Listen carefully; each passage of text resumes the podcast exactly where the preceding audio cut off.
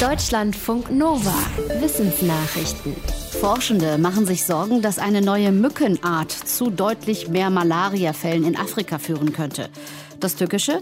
Der Moskito Anopheles stephensi überlebt wohl gut in Städten, weil er sich gut in Wasserbehältern mit sauberem Wasser vermehren kann.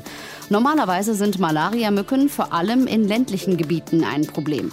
Forschende aus Äthiopien und den Niederlanden haben in einer Studie ermittelt, dass der Moskito sehr anfällig für mehrere Malaria-Varianten aus Afrika ist. Sie hatten die Tiere in Experimenten mit Blut von Malaria-Patienten aus Äthiopien gefüttert. Dabei kam heraus, dass die örtlichen Malaria-Varianten gut mit der neuen Moskitoart klarkamen und die Art damit zum Extremüberträger werden könnte. Ursprünglich komme die Moskitoart aus Asien, wird seit einigen Jahren aber oft in Afrika nachgewiesen. Die Hinweise auf mögliches Leben auf der Venus lösen sich im wahrsten Sinne des Wortes in Luft auf. Das Ergebnis einer aktuellen Studie aus den USA ist, dass die Wissenschaftssensation vor ein paar Monaten wohl doch eher ein Messfehler sein könnte. Statt des Gases Phosphin, was die Wissenschaftswelt über Spuren von Leben auf der Venus diskutieren ließ, könnte wohl doch auch einfach Schwefeldioxid gemessen worden sein. Dieses Gas wiederum ist eines der Hauptbestandteile der Venusatmosphäre wäre und damit nichts Besonderes. Die Forschenden der Universität Seattle führen an, dass eine Messkurve möglicherweise falsch interpretiert wurde. Die Ausschläge von Phosphin und Schwefeldioxid könnten dabei ziemlich ähnlich sein. Der zentrale Einwand in der Studie ist allerdings, das Phosphin kann wohl in der Höhe der Venusatmosphäre gar nicht vorkommen, in der es angeblich festgestellt wurde, weil es dort sofort zerfallen würde.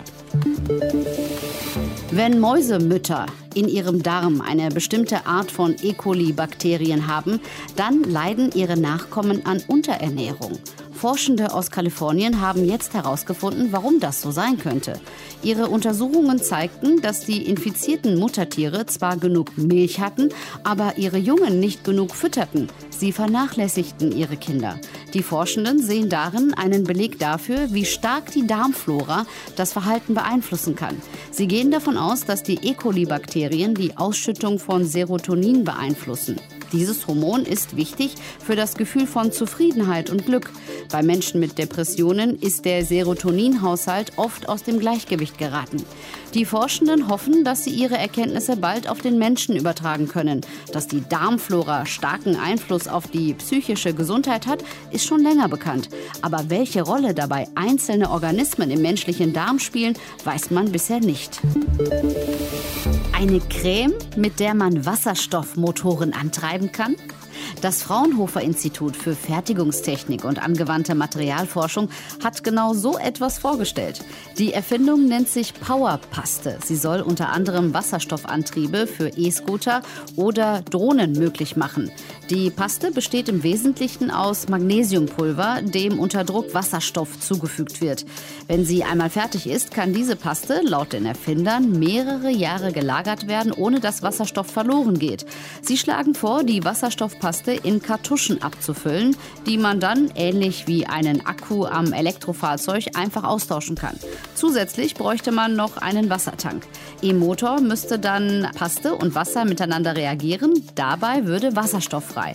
Eine Kartusche könne dabei genauso viel leisten wie ein Tank mit reinem Wasserstoff.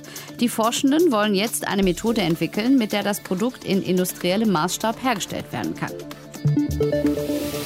Wenn es darum geht, eine Situation zu beurteilen, dann verlassen sich Erwachsene eher auf das, was sie sehen, als auf das, was sie hören.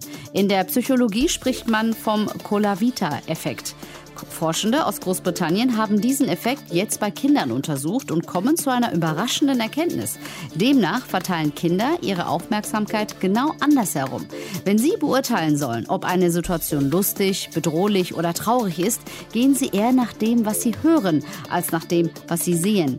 In dem Experiment bekamen Kinder in verschiedenen Altersgruppen Bilder vorgelegt, auf denen eine menschliche Gestalt mit ihrer Körperhaltung eine Emotion ausdrückt. Dazu wurde eine passende Stimme eingespielt.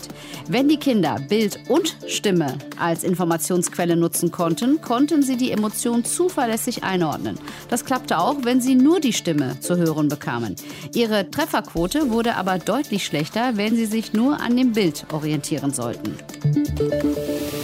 Der Wombat hat eine Fähigkeit, die einmalig ist. Denn was bei ihm hinten rauskommt, hat eine Würfelform. Kein anderes Tier produziert Kot in so einer Form. Deshalb ranken sich um das Thema viele Theorien. Forschende aus den USA sagen jetzt, das Mysterium gelöst zu haben.